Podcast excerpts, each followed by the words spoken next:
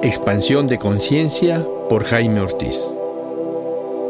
Te doy la bienvenida a este podcast, donde compartiré contigo tres caminos para expandir tu conciencia, que es lo mismo que caminos para tu autoconocimiento. Psicoterapia, meditación y plantas maestras son los caminos que te voy a ofrecer con respeto y amor.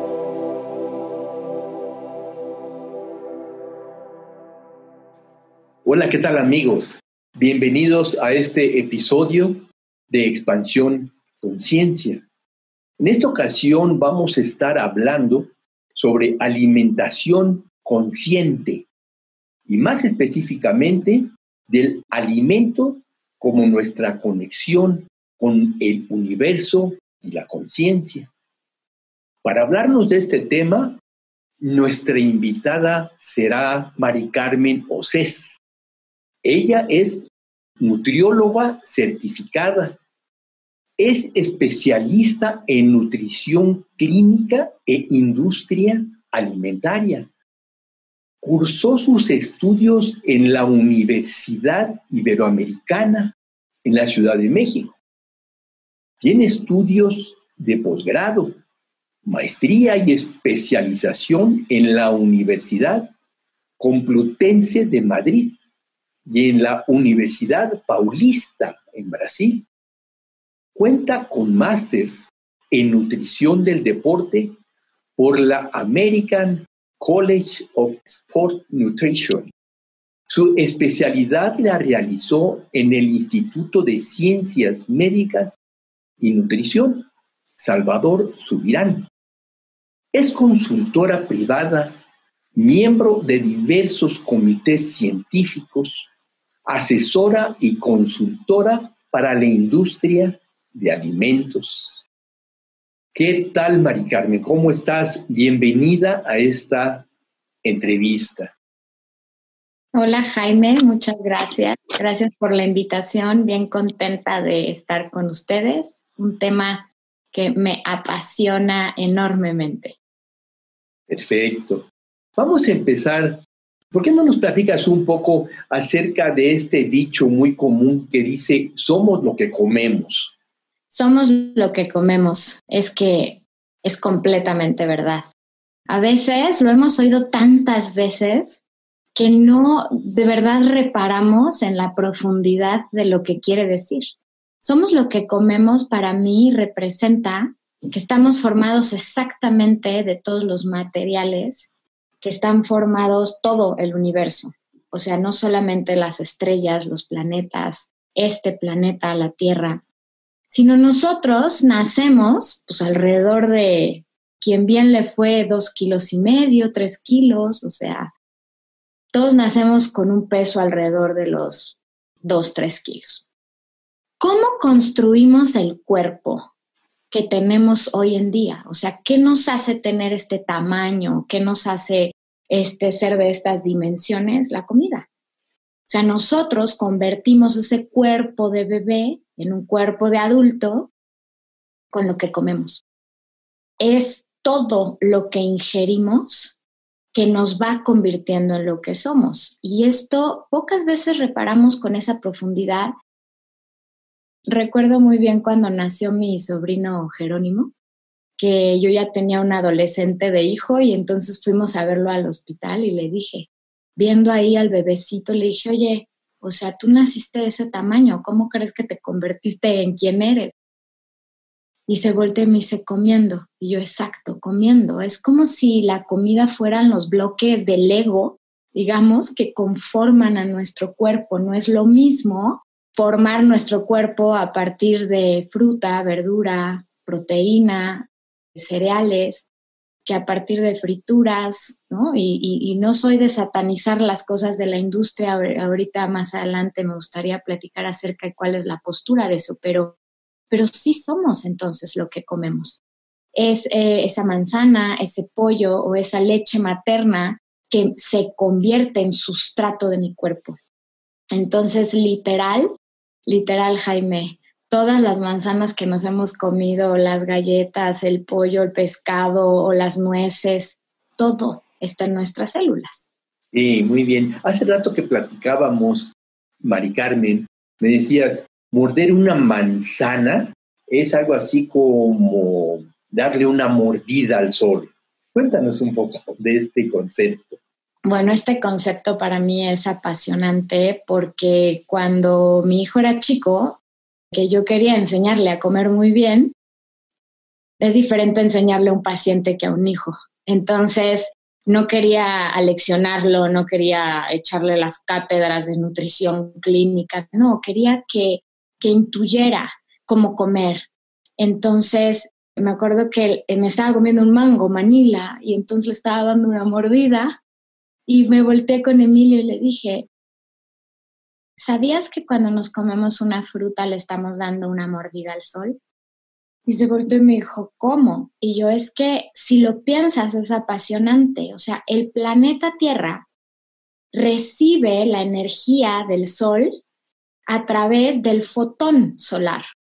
Y es el reino vegetal quien capta y es capaz de captar esta energía luminosa del sol, que es el fotón, a través de los cloroplastos que están en todo el reino vegetal, en todas las hojas verdes, capta este fotón y a través de la fotosíntesis, que todo el mundo ha de recordar haberla estudiado, es como un fotón se convierte en un carbohidrato, por ejemplo.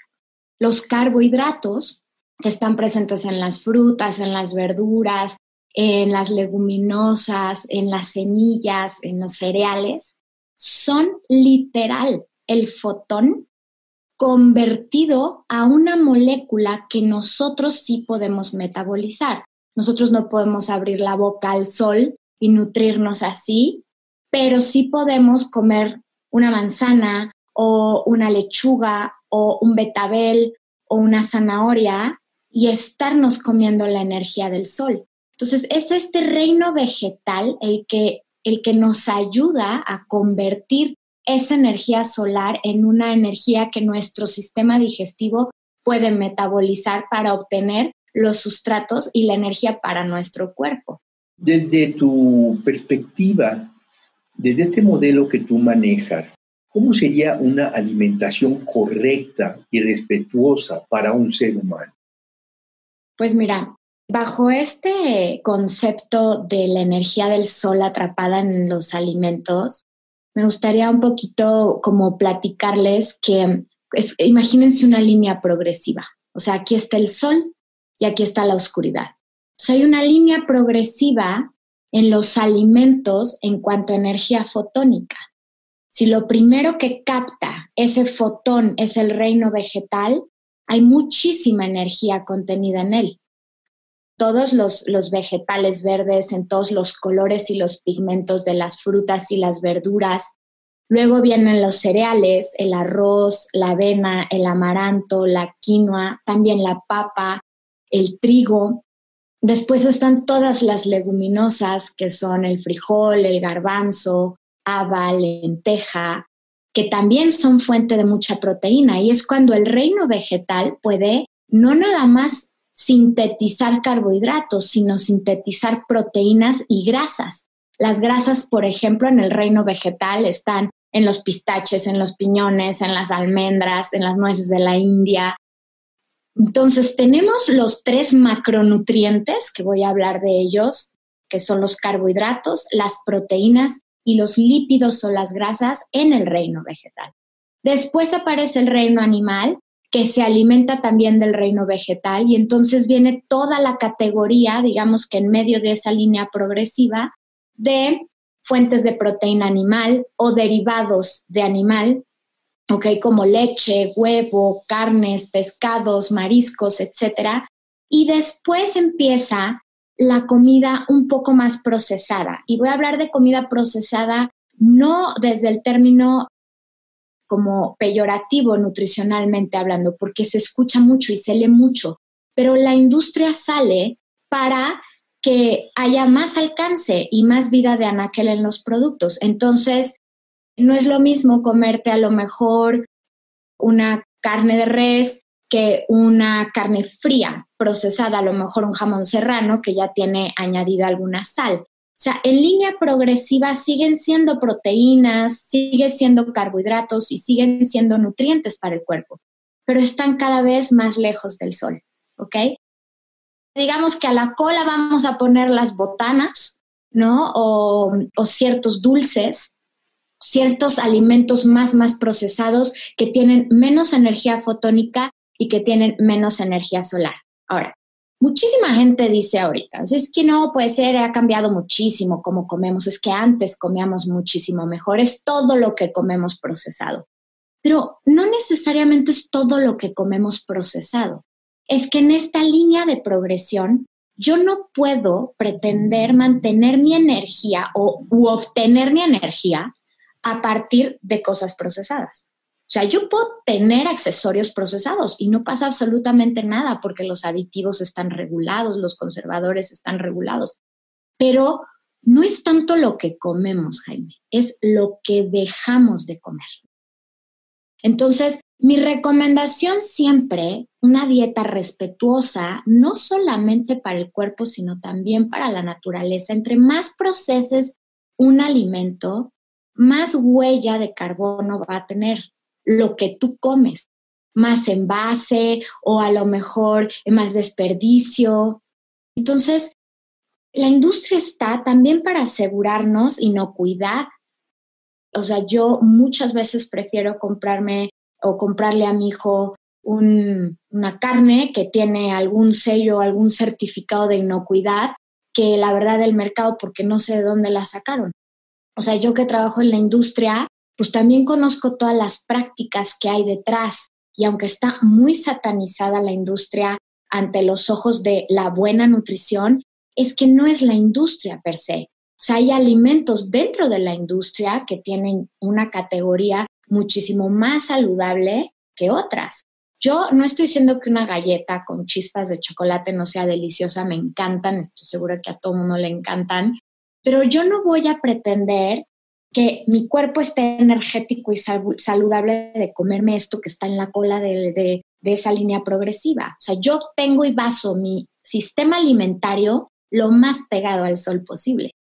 Y claro, introduzco estos accesorios que no solamente son ricos, sino que son fáciles de adquirir y que también a lo mejor tienen un efecto psicosocial, emocional, porque la comida no solamente nutre la parte fisiológica. La comida nutre también la mente. O sea, nosotros tenemos varios cuerpos y esos cuerpos son nutridos a través de la comida de muchas formas. Nuestro primer nutriente es el oxígeno. Nosotros duramos menos tiempo sin oxígeno que sin comida o que sin agua. Entonces, esta parte de inhalar oxígeno y exhalar dióxido de carbono también nos conecta con el universo. ¿Por qué? Porque a través de la respiración, de inhalar el oxígeno y de realizar los procesos de metabolización del cuerpo, o sea, quemar, literal somos una caldera, quemar los carbohidratos, quemar las proteínas y quemar los lípidos es que genera esa caldera CO2. ¿Sabían que a partir de la respiración se puede conocer las calorías que quema una persona por día. O sea, esta, esta caldera está usando oxígeno y generando CO2 con un coeficiente respiratorio. Es así como le hacemos, por ejemplo, en los pacientes de nutrición deportiva o, por ejemplo, en los pacientes que van a cuidarse. Tomamos esa medición para conocer el metabolismo, la caldera primaria de una persona. Podemos decir que una persona que respira más profundamente que otra que tiene una, una respiración muy superficial quema más calorías, la que respira más profundamente. Esta es una pregunta buenísima. Definitivamente el patrón del cambio respiratorio, una genera más presencia, con esto más conciencia y con esto, más asimilación y más adaptación del cuerpo a recibir lo que hay. ¿Okay? Esto es importantísimo. Entre más profunda sea la respiración, más oxígeno meto.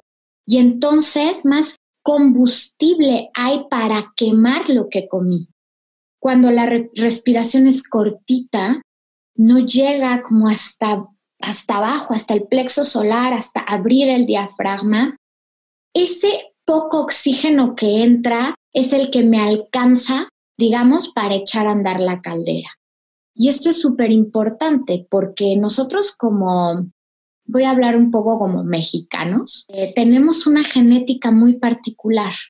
Cada, cada este, civilización tiene su, su genética, pero aparte son estas pautas de comportamiento, esta capacidad de respirar profundamente, de estar presente, que cambia completamente la experiencia de la alimentación.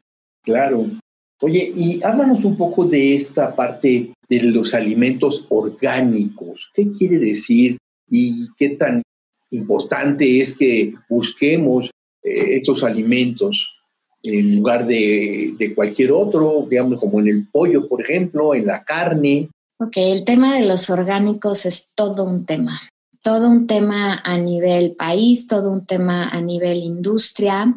Miren, los, alimentos orgánicos son alimentos con buenas prácticas de manufactura en su mayoría, pero están considerados o digamos categorizados por especificaciones. O sea, una certificación puede asegurar que algo sea orgánico y que tú no hayas utilizado a lo mejor pesticidas o no hayas utilizado plaguicidas. Sabemos que cuando la agricultura trata de sobreexplotar algo y utiliza demasiados plaguicidas o, fertilizantes o, por ejemplo, eh, también fertilizantes y es a lo mejor el corte de la cosecha fue un poco antes, la planta no alcanza a metabolizar esos productos y puede tener residuos.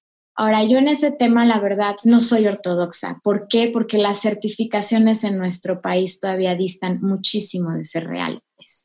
Entonces, de preferencia comer cosas orgánicas, por supuesto. Algo orgánico lo que tiene es menos residuos a la hora que nosotros no los vamos a comer. Lo ideal, sí, sí es comer todo lo orgánico que podamos, pero sigue siendo todavía más caro en el país. Y eso es por lo cual yo me detengo un poquito en esta opinión. Porque si yo digo que sí es mejor, no necesariamente eso es verdad. Y les explico por qué. Porque si tú no usaste fertilizantes o no usaste a lo mejor plaguicidas adecuados, ese alimento puede venir contaminado con alguna plaga. Yo hablo muchísimo más de consumir alimentos o ver frutas y vegetales con buenas prácticas de manufactura. ¿Qué quiere decir esto? Aunque compremos algo en el supermercado que no sea orgánico, pero que sea de una fuente fidedigna y que tenga ciertas certificaciones, a esos alimentos ya les probaron, por ejemplo, eh, les hicieron trazas de metales pesados, microbiología, etcétera. Entonces, para mí sigue siendo difícil tener una postura clara en torno a los orgánicos. Yo digo que lo que hay que comprar orgánico es lo que más veces usamos a la semana. ¿Qué quiero decir? Si mi hijo todos los días come huevito o toma leche, yo voy a procurar que su leche sea la mejor leche o el huevo sea el mejor huevo. Pero si come sandía tres veces al mes y esa sandía no es orgánica, honestamente no, no reparo. ¿Por qué? Porque se trata de dosis y frecuencia en lo que hay que cuidar. Si viviéramos en un país en donde lo orgánico todavía sale exactamente igual o hasta más barato que lo no orgánico, podría yo tener otra opinión. Pero a mí lo que no me gusta es posicionar la dieta saludable tan lejana la posibilidad de las personas. ¿Y a qué me refiero con esto? O sea, ahora todo tiene que ser orgánico, ahora que hay que volvernos todos veganos o comprar todo en tu súper carísimo, pues la realidad es que no muchísima gente puede hacer eso. Y entonces a mí hay muchas marcas en los supermercados o hay mercaditos sobre ruedas. Todavía en este país existe eso que es una maravilla, en donde podemos hacer nuestras compras de frutas y verduras y lavarlas bien, aunque no sean orgánicas. Entonces, muchísima gente, déjame te cuento algo, o sea, el 22% de los niños consumen adecuadas frutas y verduras. Entonces, imagínate que yo me aviento a hacer la recomendación de que aparte tienen que ser orgánicas. No, no, ya quisiera yo que todos los niños comieran frutas y verduras, las que fueran, primero. Entonces, es un tema un poco delicado porque aparte se sabe que en las certificaciones de orgánico en nuestro país todavía no hay las revisiones ni las estandarizaciones adecuadas. Ah, o sea que aunque diga orgánico, podemos dudar que sea. Correcto. Este tipo de leche, pues puedo decir, ¿no? La bobe, que dice que es orgánica. ¿Qué podemos pensar? ¿Que es medio orgánica? pues si no está la certificación, ¿cómo podemos estar seguros de que sí sea? Existen certificaciones y se ven los sellos afuera, pero esta certificación puede ser el 20% del producto, el 50, el 60 o el 70. Ah. Esto, o sea, no quiere decir que el 100% de ese producto. Ahora, si tú tienes un espárrago, por ejemplo, o tienes una lechuga y dice orgánica, es orgánica. Ok, eso sí, es orgánico. Sobre todo en tipo de alimentos procesados. Eso en donde la verdad es que hay que, hay que tener cuidado. Ahora, dentro del orgánico, por ejemplo, a mí me ha tocado ver cereales empacados para niños que tienen azúcar moscavado, que tienen chips de cacao, que son muy calóricos y que tienen muchísimos azúcares simples, pero son orgánicos. Y la gente tiende a malinterpretar el término orgánico. Orgánico nada más tiene que ver con el procedimiento de agricultura de ciertos cereales, frutas, verduras, semillas, etc. O también de procesos de producción animal, en donde a los animales no se les trató con hormonas o no se les dieron antibióticos. Pero obviamente cuando tú vas a combinar un producto como este que les decía, es mil veces mejor comer avena, aunque no sea orgánica, avena a lo mejor con fresas o con plátano o con zarzamoras, que uno de esos cereales empaquetados, que todos sus ingredientes son orgánicos, pero que trae 27 gramos de azúcar una porción de eso, de qué, de azúcar moscavado, de piloncillo, de jarabe de agave, pero siguen siendo azúcares simples. Y esto creo que es importante decirlo, porque no porque sea orgánico necesariamente tiene el perfil nutricional adecuado para consumir. Me habías comentado también que cada alimento nos da una, digamos, una información. ¿A qué te refieres con este, con este comentario que me hacías hace rato? Bueno, nuestro cuerpo, desde la lengua, desde la boca, tiene receptores. Tenemos receptores en todo el sistema digestivo. Estos receptores son capaces de saber desde que nos estamos metiendo algo a la boca qué va a entrar. Se prepara el páncreas, se prepara todos los órganos para la digestión de eso que vamos a consumir. Meter comida a nuestro cuerpo es llevar información de, de afuera, de este espacio exterior hacia el interior de nuestro cuerpo. Cuando tú comes, por ejemplo, vamos a pensar que unas fresas. Las fresas son ricas en vitamina C, son ricas en carbohidratos, son ricas en unas sustancias que se llaman antocianidinas, que son antioxidantes, tiene zinc, tiene magnesio. O sea, si tú estás poniendo eso en tu boca, tú estás dando una señal hacia adentro. Preparen toda la este, la maquinaria para. No me gusta satanizar las cosas, pero imagínense que me voy a comer unas frituras con chilito o con algún colorante. Yo estoy informando algo distinto. Yo le estoy diciendo algo a, mi cuerpo distinto cuando como algo nutritivo que cuando no como algo nutritivo. Le estoy diciendo algo distinto a mi cuerpo, por ejemplo, cuando sí desayuno y cuando no desayuno, cuando me salto comidas, cuando todo el tiempo estoy comiendo algo, picoteando algo. También cuando estoy haciendo ayunos. todo el tiempo le estoy diciendo algo. Yo les digo mucho a mis pacientes esta parte de comer es súper íntimo. O sea, ya lo volvimos social, que también tiene esta parte social, les decía, tiene un factor psicosocial emocional la comida, pero es un proceso bien íntimo, porque es tomar algo de afuera y convertirlo en algo mío, del cuerpo físico. Y entonces es un diálogo con la comida. Y yo muchas veces les pregunto a mis pacientes que si alguna vez se han cuestionado qué le dicen a su cuerpo con cómo están comiendo. O sea, si yo no desayuno y, bueno, ahorita no por la pandemia, pero me salgo corriendo de mi casa a trabajar, ¿qué le estoy diciendo a mi cuerpo? Es espérate, ahí cuando pueda te atiendo, aguanta vara, vámonos, yo tengo cosas más importantes que hacer. O sea, eso es lo que le estoy diciendo a mi cuerpo. O cuando ya me empieza a doler el estómago porque ya comí suficiente, pero están riquísimos los taquitos, digo, bueno, uno más, que es, o sea, es aguántate, ¿no? Porque hay uno al año no hace daño y todas las frases este, que sobre todo tenemos los mexicanos. Entonces, sí es una conversación, sí es un diálogo con nuestro cuerpo.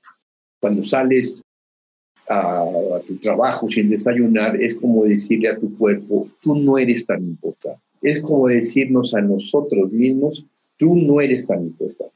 Lo importante es tu trabajo, lo que está afuera. Cuéntanos un poco acerca de los beneficios, si tú consideras que existen, de los ayunos. Ya que últimamente se han puesto un poco de moda esos ayunos. Tengo un amigo que hace ayunos hasta de 20 días tomando pura agua. Dice que se siente muy bien y sí, baja mucho de peso, es bastante gordito, baja mucho de peso, pero a los seis meses está otra vez igual. El tema de los ayunos está súper de moda. No es solo una moda, los ayunos siempre han existido. El, el tema del ayuno bien llevado, ya sea ayunos de 12-12, o sea, 12 horas, 12 horas, o el que le sigue que es de 14, 10, 14 horas sin comer y 10 si comes, o el de 16, 8, o por ejemplo ayunar por un día completo, o como lo hacen muchísimos con algún jarabe, 21 días. Todas estas cuestiones del ayuno determinan muchísimos cambios hormonales en el cuerpo. Un ayuno bien hecho puede llegar a resetear el cuerpo de una persona, por ejemplo, que tiene resistencia a la insulina. Sí trae bien hecho el ayuno, no, no, no bajándolos de las redes sociales, o sea, un ayuno bien hecho puede tener beneficios a la salud muy importantes. Un ayuno mal hecho es muy peligroso hacerlo. ¿Ok? Eso sí es bien importante decirlo. Porque un ayuno mal hecho es, se te baja la glucosa sanguínea, empiezas a disminuir esa caldera de la que yo les estaba hablando y al final pues queremos tener una calderota porque nos encanta comer. ¿Ok? Ahorita si quieren platicamos de ese tema de la caldera, el metabolismo, cómo funciona. Pero los ayunos bien hechos empiezan a hacer que la célula dormitada despierte. Y este despertar se siente en el cuerpo. Y entonces empieza a trabajar más eficientemente. Los ayunos siempre deberían de ser graduales, porque miren, cada cuerpo es un universo. Y entonces no podemos generalizar y hablar a lo mejor de que el ayuno de 16, 8 es maravilloso para una persona porque puede no serlo para otro. Entonces, eh, todas las recomendaciones de nutrición, aunque se hablen generalizadas, siempre hay que aterrizarlos en el individuo. Acabas de decir células dormitadas. ¿Qué es eso? Bueno, eh, les platico un poquito que las células sí se duermen. O sea, la célula cuando no tiene actividad, cuando no es suficientemente trabajada, movida, cuando e, alguien es muy sedentario, por ejemplo, cuando pasas horas en la computadora, lo que empieza a suceder es que la célula empieza a ser menos eficiente y menos capaz de reconocer en su membrana lo que está ocurriendo afuera. Entonces, se sabe que con más de dos horas sentado en la computadora, podemos disminuir hasta el 40% la sensibilidad a la insulina. ¿Qué es la insulina? Es la hormona, que es la llave que lo que yo como lo toma y lo mete a las células. Entonces, si, si la célula está dormida, pues pasa la insulina y no, me, no abre la puerta, ¿ok? Entonces, cuando yo soy una persona activa, cuando yo sí trabajo en la computadora, estoy en, en conferencias o lo que sea, pero me paro, pero hago ejercicio, pero hago pausas, subo, bajo escaleras o lo que sea, cuando yo muevo mi cuerpo, cuando yo activo o invito al movimiento, lo que hago es que esas células despierten. Si son capaces de dormirse porque mi tejido adiposo, o sea, el tejido graso en el cuerpo, lo cual es muy interesante, cuando rebasa ciertas cantidades, o sea, podemos tener cierto porcentaje de grasa saludable, hombres y mujeres, depende la edad. Pero cuando rebasamos ese porcentaje, ese tejido adiposo empieza a producir sustancias inflamatorias. Es, si yo hablo un poquito del sobrepeso, voy a definir el sobrepeso como una enfermedad autoinducida por exceso de energía consumida, o sea, como más de lo que puedo quemar. Y cómo le hace mi cuerpo, si, si yo necesitaba 2.000 calorías, se me antojaron 2.500, esas 500 que me comí de más, no importa si vienen de manzanas orgánicas y avenas macrobióticas o de tacos al pastor del puesto de la calle, les prometo que se convierten a triglicéridos por el hígado y el triglicérido es un paquete de energía que se va al tejido adiposo y el tejido adiposo son como globitos y se van rellenando de este aceite que son los triglicéridos.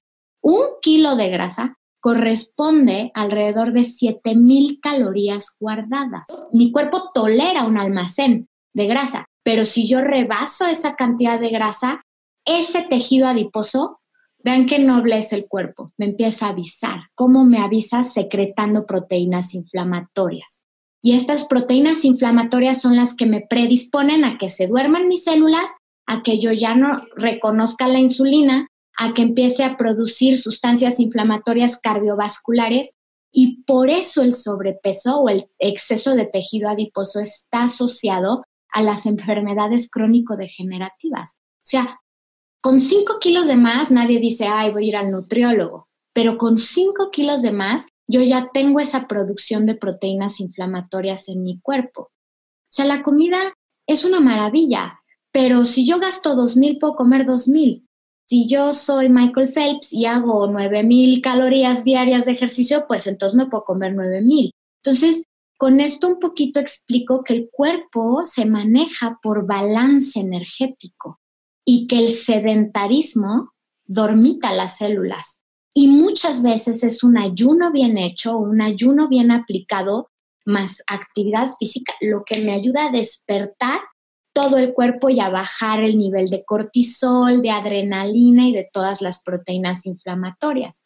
Muy interesante, muy, muy interesante. Ya me estoy animando a ir a la, a la nutrióloga. Antes de que terminemos este episodio, háblanos un poco de esto, de esta nueva moda llamada veganos.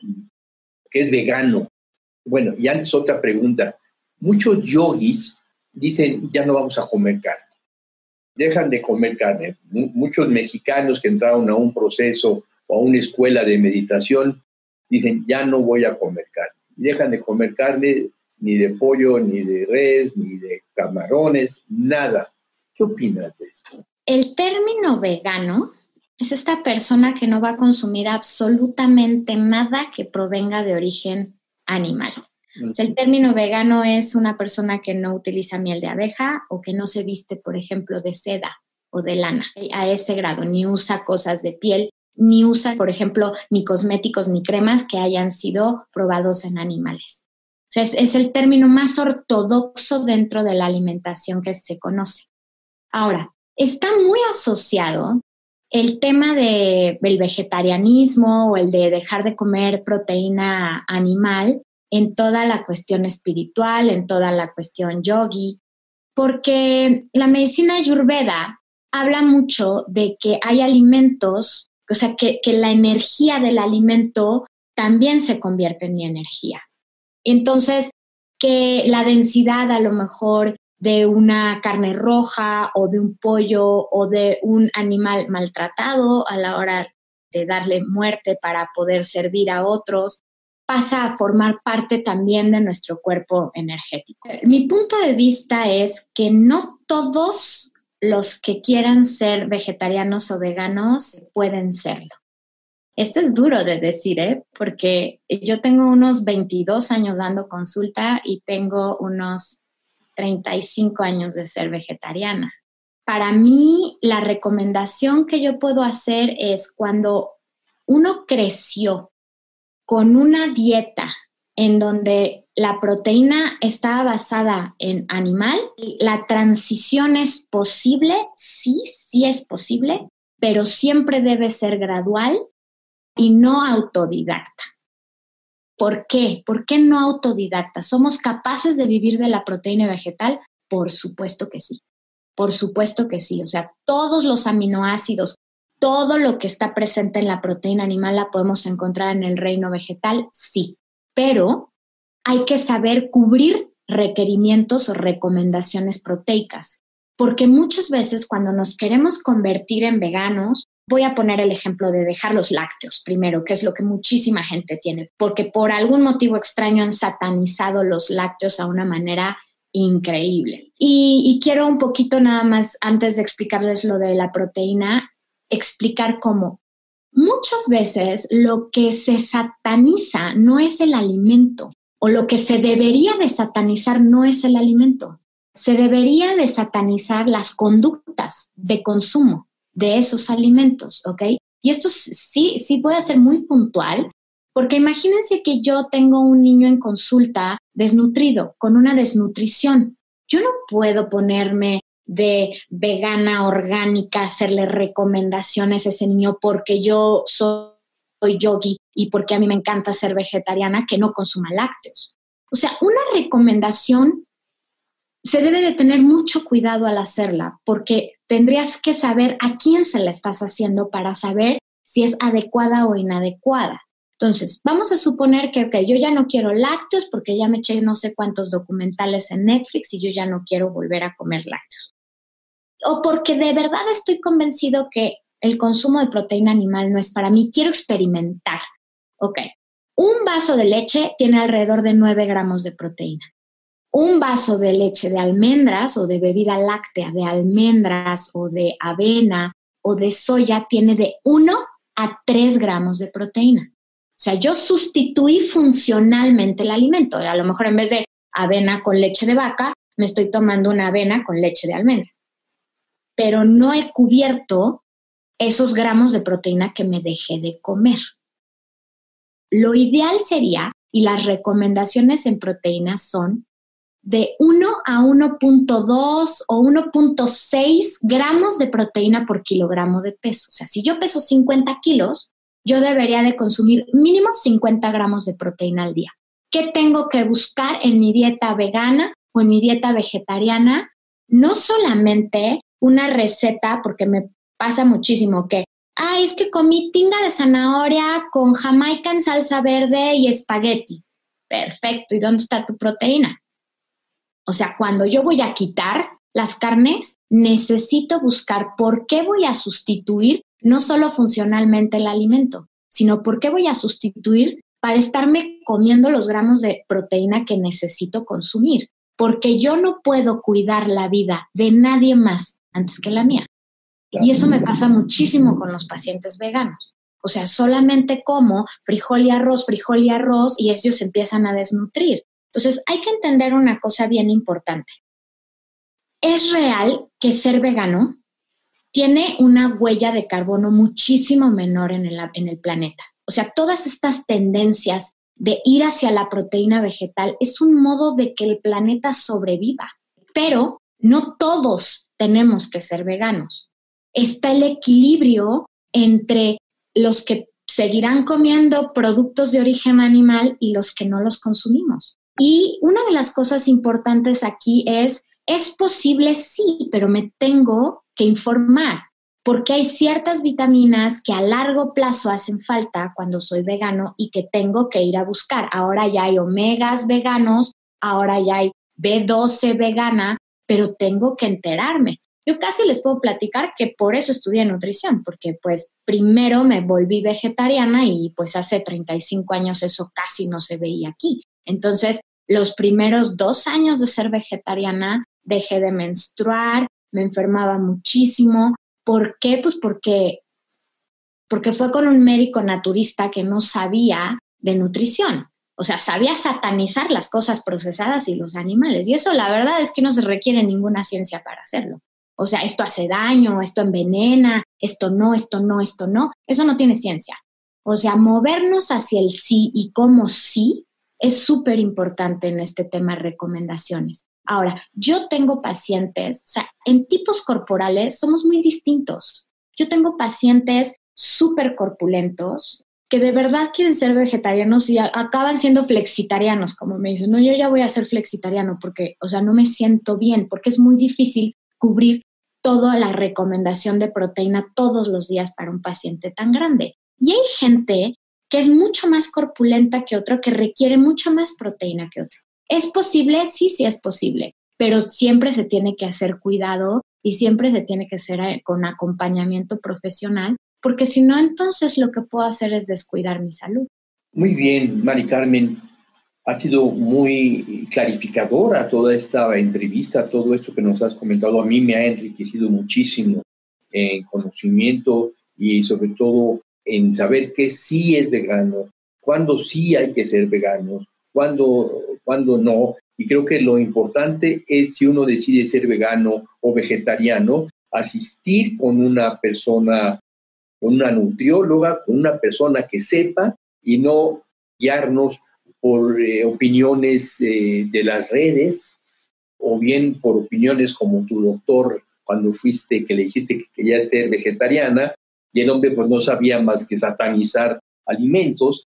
A mí lo que más me deja es esta parte de ten cuidado si decides hacer un ayuno, consúltalo con una persona que sepa, que sepa de esto. Así como cuando vamos a hacer una casa es muy bueno que hagamos que veamos un buen arquitecto y no que la hagamos nosotros porque podemos dirigir albañiles, sino que, que hay alguien que sabe de la misma manera si nos alimentamos. Es muy importante que tengamos la guía de una nutrióloga o un nutriólogo. Te agradezco mucho, te agradezco mucho. Y antes de despedirnos, te quiero preguntar, ¿quisieras agregar algo más, además de tu teléfono, de la información que una persona que nos está escuchando necesita saber para contactar contigo, para resolver una duda, para que le recomiendas una colega o bien para que tú mismo lo veas. Además de esta información, quisieras decirnos algo más acerca de la alimentación antes de terminar la entrevista. Para cerrar, me gustaría decir que nutrición consciente tiene que ver con conocerme, con saber lo que quiero, con saber qué quiero experimentar. No es lo mismo si quiero ser yogi y practicar vipassana 11 horas a que si quiero escalar el Everest. ¿Quién debe conocer lo que persigue como experiencia del cuerpo físico? A partir de esa experiencia del cuerpo físico puedo escoger conscientemente cómo requiero alimentar ese cuerpo para esa experiencia. No hay una dieta correcta, no hay una manera correcta, no es inconsciente el que come galletas de chocolate y consciente el que solo come lechugas. No funciona de esa manera, pero sí la invitación es a voltear a verla la comida como esta profunda conexión con el planeta, con esta profunda conexión con el universo. Estamos hechos de eso. Nosotros tenemos este libre albedrío para decidir escoger comer una cosa o comer otra. Eso es lo que hace la nutrición consciente. Y creo que si nos alimentamos lo más pegados al sol, vamos a poder tener todos los beneficios que tiene la naturaleza para nosotros mismos y podemos tener una dieta también más sustentable, no solo para ser más conscientes y para estar más presentes, sino también para que nuestro cuerpo después forme parte de este mismo planeta. Muchas gracias, muchas gracias, Mari Carmen. Cuéntanos cómo se puede alguien poner en contacto contigo.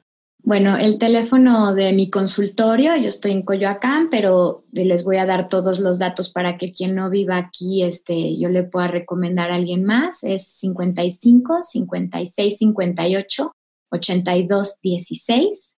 Mi móvil es 55 32 32 42 60. En redes me pueden encontrar solo en Instagram como Oces Mari Carmen mi apellido se escribe O-S-E-S.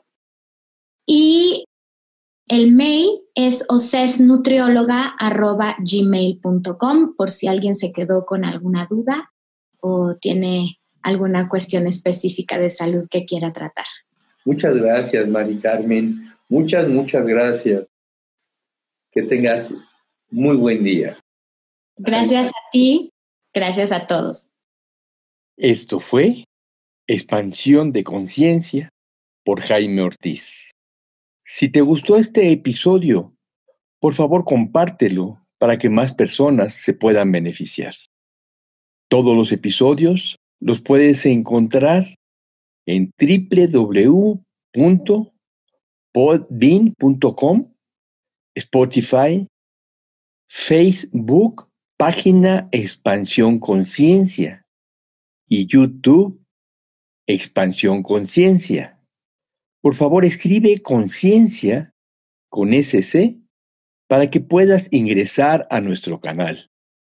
A través del WhatsApp 56 18 54 63 63 me puedes hacer alguna pregunta o comentario.